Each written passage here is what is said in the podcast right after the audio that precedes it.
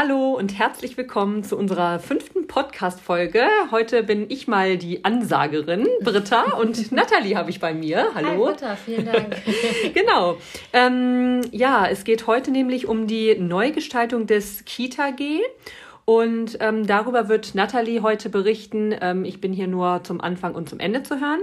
Am 16.11.2020 ist der Entwurf veröffentlicht worden.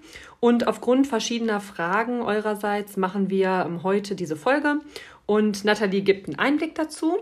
Wir haben eine kleine Inhaltsangabe. Als erstes wird sie über die äh, Leitungsstunden sprechen, als zweites über die personelle, personellen Anforderungen, als drittes über den Bildungsauftrag und als viertes äh, zur Kernzeitbetreuung.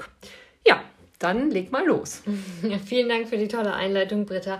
Genau, ich versuche mich an die Inhaltsangabe zu halten. Ähm, ich werde ein Thema ähm, doppelt sagen, aber ansonsten wird sich das so durch den Podcast ziehen, dass ihr dann auch dazu schalten könnt, wenn euch bestimmte Themen einfach nur interessieren. Ähm, genau, ich beziehe mich in meinen Aussagen auf die Arbeitsgemeinschaft der kommunalen Spitzenverbände Niedersachsens. Die haben einen ähm, Kommentar zu dem, der Kita-G-Novellierung ausgearbeitet. Das Kommentar der Arbeitsgemeinschaft liegt auch bei den Trägern schriftlich vor, sodass ihr ähm, das auch bekommen könnt und nochmal nachlesen könnt, auf was ich mich genau beziehe. Britta hatte eben schon gesagt, der erste Punkt ist Leitungsstunden. Ähm, Leitungsstunden sollen nur noch bis zur tariflichen Arbeitszeit von 39 Stunden die Woche für die Leitung ähm, möglich sein. Es ist demnach keine Teilung mehr mit der stellvertretenden Leitung mehr möglich. Also wo vorher bei einer Kita, die acht Gruppen oder mehr hatte, bis zu 45 Leitungsstunden möglich waren und dann sechs Stunden an eine Stellvertreterin abgegeben wurde, so ist das jetzt nicht mehr möglich. Genau, zu der Durchführungsverordnung. Es gibt eine erste und eine zweite Durchführungsverordnung, in der das Gesetz noch genauer geregelt ist. Ähm, und diese Durchführungsverordnung ist nach wie vor nicht im Gesetz drin. Ähm, sie ist immer noch hinten dran gehängt. Hat den positiven Effekt, dass sie schnell verändert werden kann. Aber die DVO regelt eben das Gesetz und das ist wieder nicht ähm, in das Gesetz reingepackt, sondern als Anhang später hinten dran gehängt. Der frühere Paragraph 4, ähm, der die, der die ähm, personellen Sachen in der Kita regelt, beziehungsweise wer ähm, als Gruppe, Gruppenleitung ähm, und Fachkraft in einer Gruppe arbeiten darf, ist zu Paragraph 9 geworden.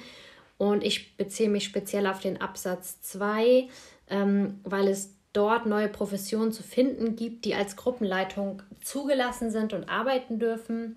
Jetzt dürfen Heilpädagoginnen ohne Ausnahmegenehmigung als Gruppenleitung eingesetzt werden und auch Heilerziehungspflegerinnen. Ähm, das war vorher im Paragraphen 4 so auch nicht festgehalten. Ähm, mit dieser neuen Regelung ähm, möchte das Gesetz ähm, dem Fachkräftemangel entgegenkommen.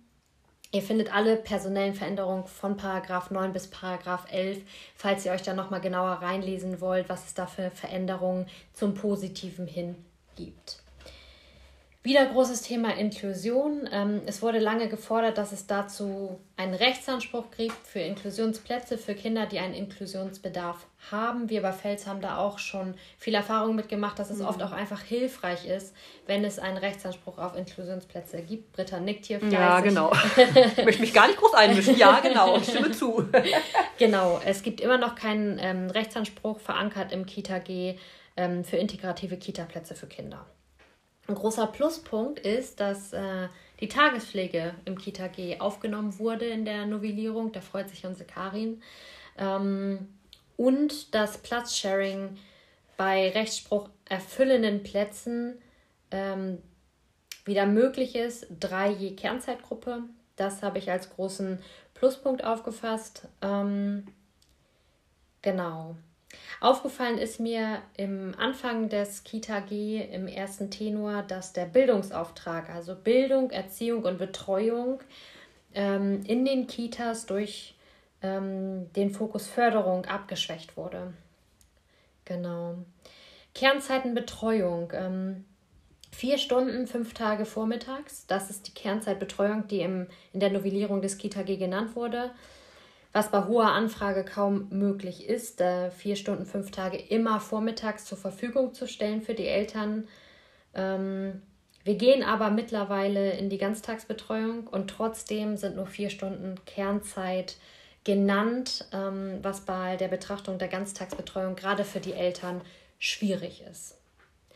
Jetzt möchte ich den ähm, dritten Punkt, den ich genannt habe, personelle Veränderung, ähm, nochmal anreißen.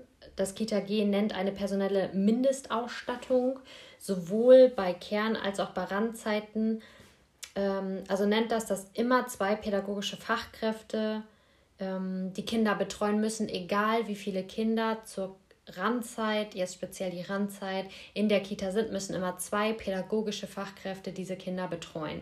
Was bisher mit einer pädagogischen Fachkraft möglich war.